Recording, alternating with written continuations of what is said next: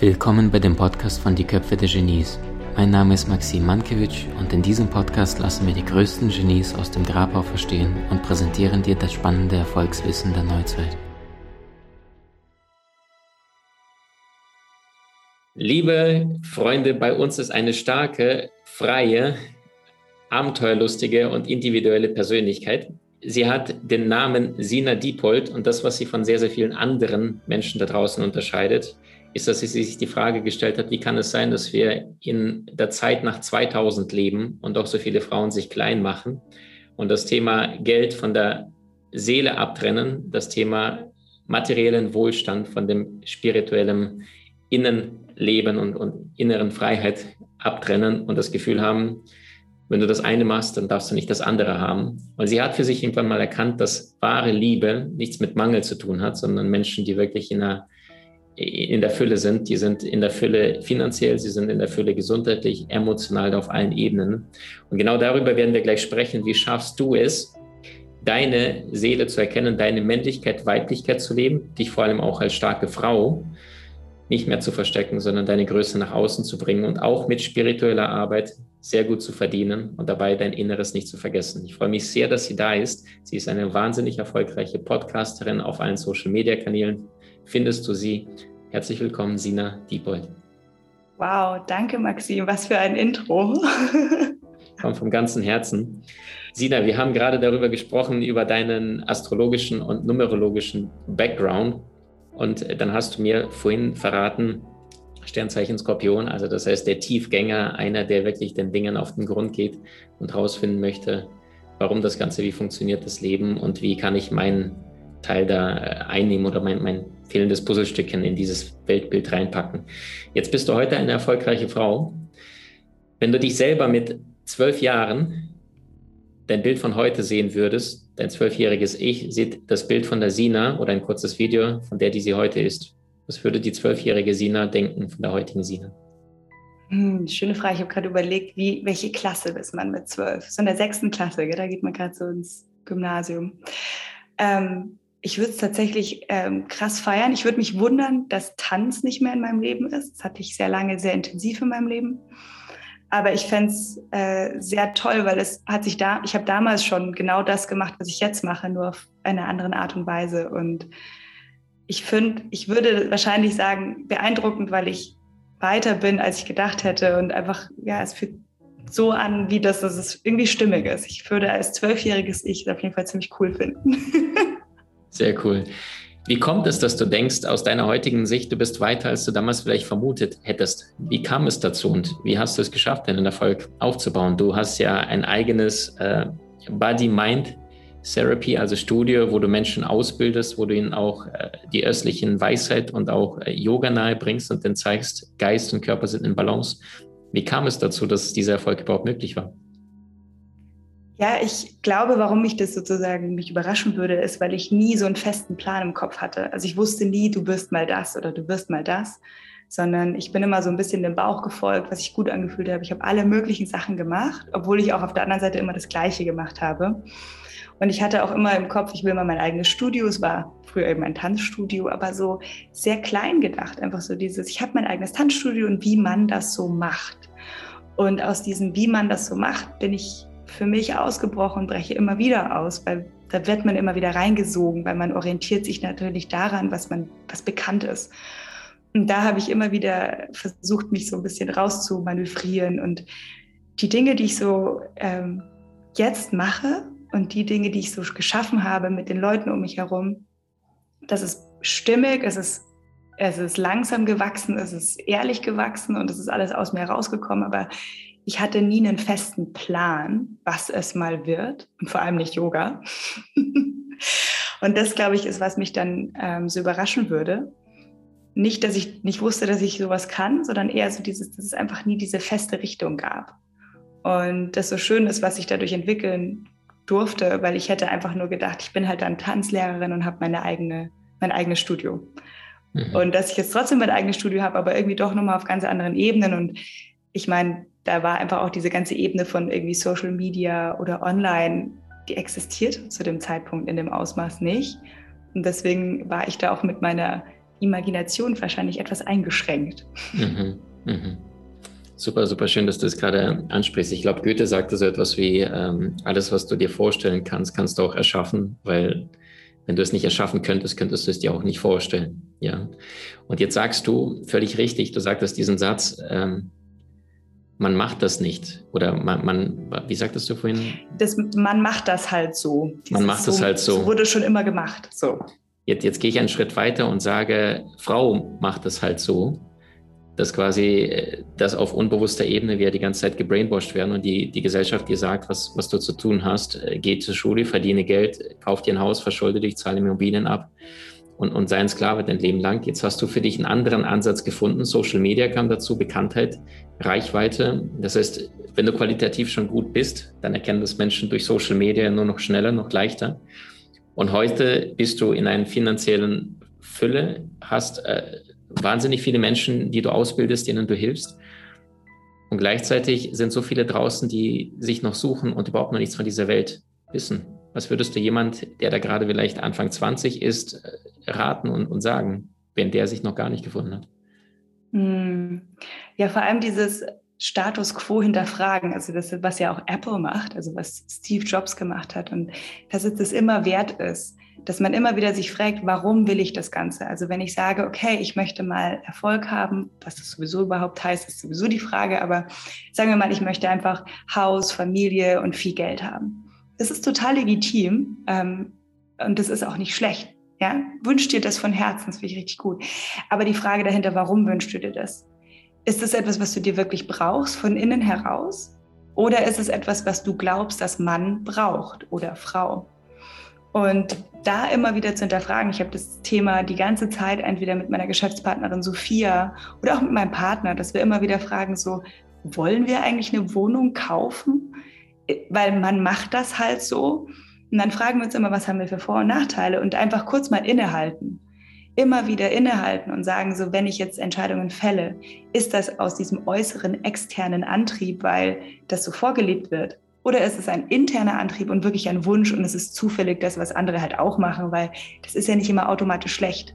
Weil alle nach, keine Ahnung, nach Paris oder nach Bali reisen, das ist ja nicht immer nur denn, weil die, die Scharen dahin rennen, sondern es ist, weil auch wirklich da was ist, was sich wert ist zu tun oder anzuschauen. Ja, und da irgendwie aber trotzdem immer bei sich bleiben, das ist, glaube ich, das, was ich jedem ganz arg ans Herz legen kann. Mhm.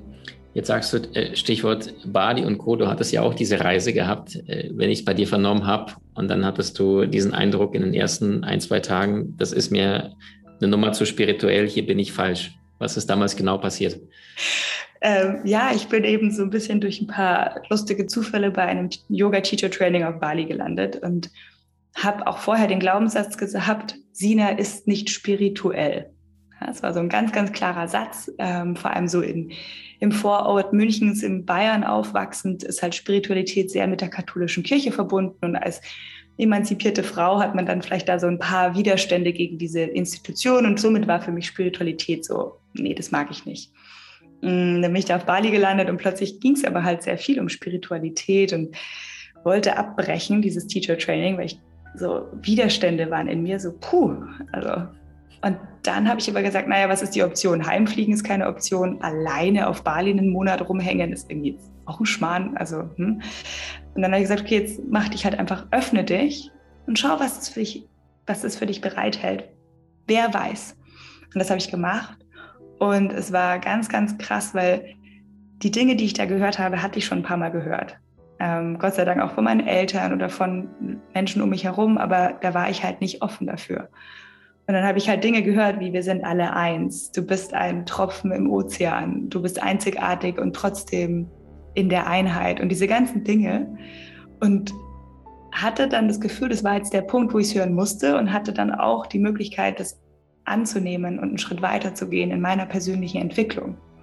Ich wollte auch nicht mehr lernen. Ich war irgendwie so, nach der Schule ist man so lernmüde. Also ich habe irgendwie den klassischen Weg Gymnasium und dann danach studiert und Bachelor gemacht und zwar währenddessen noch eine Tanzausbildung, also nicht total klassisch, aber ich war so satt an Lernen und hatte auch gedacht, man ist so fertig und irgendwie so, das war so stagniert alles in mir und auch so in meinem Leben. Und dann wurde ich da so irgendwie in diesem Fluss wurde irgendwie sowas wieder freigesetzt und das ähm, hat wahnsinnig viel bewirkt in meinem Leben, sich da zu öffnen, zu sagen, hey, ich schau mal, was da ist und diese Spiritualität, die ich da in mein Leben gelassen habe und die eigentlich nur noch wächst, hat mich auf allen Ebenen so bereichert, dass es ab und zu gar nicht zu glauben, was daraus entstanden ist.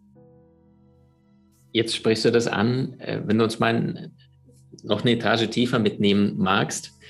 Ähm, was sind so die Wunder, seit du gesagt hast, hey, ich habe äh, mich entschieden, noch mehr loszulassen, ich habe noch mehr entschieden, mich zu verbinden, vielleicht auch das Herz aufzumachen? Also was hast du danach beobachtet in deinem Leben? Weil es sind wahnsinnig viele da draußen, auch die einen Podcast hören und sagen, okay, irgendwie redet gefühlt jetzt jeder vierte, fünfte in meinem Umfeld über Spiritualität. So richtig weiß ich nichts damit am Hut. Ich glaube, irgendwas mit Meditieren.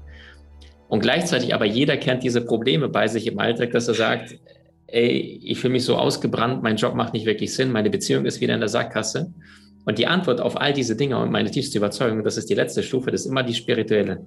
Das Problem ist, es heißt ja, in den Schützengräben gibt es keine Ungläubigen. Ja, also wenn im Krieg Soldaten sagen, ich glaube an nichts, wenn die Kugeln fliegen, beten sie plötzlich. Ja, obwohl sie vorher so. Und das heißt, die meisten Menschen, wenn sie anfangen mit 60, 70, 80, 90, sich mit dem Thema Tod auseinanderzusetzen, fangen die an, irgendwie zu fragen, was ist, wenn da doch was ist, selbst die Ungläubigen. Einladung, auch an die jetzt, die gerade zuhören, Spiritualität mal nach vorne zu schieben, weil du bist selbst eine junge Frau, du bist selbst rübergegangen, du hast diesen Background gehabt und hast gemerkt, was es bei dir bewirkt. Nimm uns doch da mal auf die Reise, wozu ist Spiritualität so notwendig und warum arbeitest du damit heute bewusst mit deinen Kunden auch? Ich glaube, der größte Shift, und es ist so schön, wie du das alles beschreibst, ist dieses von der Fremdbestimmung in die Selbstbestimmung. Von dem Opfer, also von dem es passiert mir, zu ich erschaffe das. Und das war ein unglaublicher Shift. Ich hatte extrem schwierige Beziehungen davor, ähm, sehr lange, also wirklich so von 16 bis 27 war ich einfach in schwierigen Beziehungen. Ich bin einfach drin geblieben. Ja. Es war einfach eine Dynamik, die sich entwickelt hat. Und ich habe immer gedacht, warum passiert mir das? Warum tut man mir das an? Also immer in dieser Rolle, es passiert von außen und ich habe keine Macht darüber. Und das wurde auf Bali, also in diesem Teacher Training, ähm, aufgebrochen, weil ich plötzlich erkannt habe, es ist in meiner Hand. Ich bin die Erschafferin dessen, was im Außen ist. Ich bin diejenige, die das in der Hand hat, das zu verändern. Und ich habe einen Anteil vor allem daran, dass ich diese Beziehung geführt habe. Ich habe einen Anteil daran, an all den Dingen, die nicht so schön waren. Und ich habe plötzlich ein Werkzeug und ein Mittel, diese krassen Herausforderungen, die Schmerzen und den Leid, die wir, dem wir alle ausgesetzt sind, weil das kaufen, wenn wir auf diese Welt kommen. Ich habe plötzlich ein Werkzeug, damit umzugehen, es besser zu verstehen und darin nicht sozusagen in Unglücklichkeit abzudriften, sondern trotzdem so eine Grundresonanz oder so ein Grundrauschen von Glücklichsein zu haben, weil ich erkenne, es ist in meiner Hand, wie ich reagiere, wie ich agiere, wie ich bin, wie ich in, in in Resonanz mit der Welt gehe. Und das war für mich ein unfassbarer Schlüssel. Und ich habe viele Freunde, die mich davor kennen und danach kennen. Und für die habe ich mich nicht wirklich verändert als Person. Aber die sehen plötzlich, dass sie so selber auch so angezogen werden von so einem Licht, von so einem so Schritte gehen, plötzlich die Dinge in die Hand zu nehmen. Und in der Essenz bin ich immer noch die Sina, da hat sich nichts getan, sondern wie ich eben in in Beziehung gehe mit mir, mit den anderen Menschen und vor allem auch mit diesem wunderschönen Planeten. Und seitdem äh, kann ich auch sagen, dass ich, dass sich einfach so viele Dinge aufgelöst haben, wie dass ich eben jetzt eine extrem erfüllte Beziehung führe, dass ich meine eigene Firma habe, ja, dass ich Freundschaften habe, wo ich auch immer dachte, es ist schwer, mit mir befreundet zu sein. Ich hatte ganz schwierige Freundschaften auch, ähm, weil ich erkannt habe, dass es mein Anteil ist und nicht es mir passiert. Und deswegen kann ich das jedem so krass ans Herz legen, auf, auf die eigene Art und Weise, eine Art von Spiritualität zu leben, sich mit seinem Geist zu verbinden und zu erkennen, dass du mehr bist als halt Fleischklumpen mit Elektrostößen, der durchläuft. So. Tolle Beschreibung. Tolle Beschreibung. Jetzt sagst du selber, ähm, auf seine eigene Art und Weise die Spiritualität kennenzulernen. Gibt es da vielleicht ein, zwei, drei, vier Ideen, wo du sagst, hey, da ist jemand, der sagt, okay, ich merke, das Universum serviert mir immer wieder die gleiche Aufgabe auf die Matte. Ich merke immer wieder ähnliche Sackgassen, immer wieder faule Kompromisse. Und ich sehe nämlich nach Tiefe, weiß aber nicht wie. Was empfiehlst du jemand? Du zum Beispiel machst ja auch bewusst Yoga, verbindest Kopf mit dem Körper. Also gerne auch übers Yoga selber. Was bringt es dir? Was bringt es anderen Menschen? Und vielleicht auch noch zwei, drei andere Ideen, wie jemand klein starten kann. Mhm. Ähm, mega schön, weil Yoga für mich am Anfang war es Turnen und war es natürlich Stretching. Ich kam aus dem Tanz und fand es total geil. Also eine Runde Stretching mir fiel es ja natürlich auch noch leicht ja, von der physischen Ebene. Mental nicht so leicht, aber physisch. Und mittlerweile ist halt eine Praxis, also eine physische Asana-Praxis für mich eine Hingabe an das Leben. Es ist jedes Mal so ein Ganzkörpergebet. Und das sind alles Worte wie Gott, Gebet, die ich ganz schrecklich fand früher. Aber dieses es ist eine Hingabe, eine Dankbarkeit, eine Ehrung des Lebens, wenn ich praktiziere, weil ich ehre meine, meine Hülle, meinen Körper. Ich versuche sie stabil und flexibel zu machen, dass halt auch mein Geist flexibel und stabil ist. Mir geht es danach halt immer besser.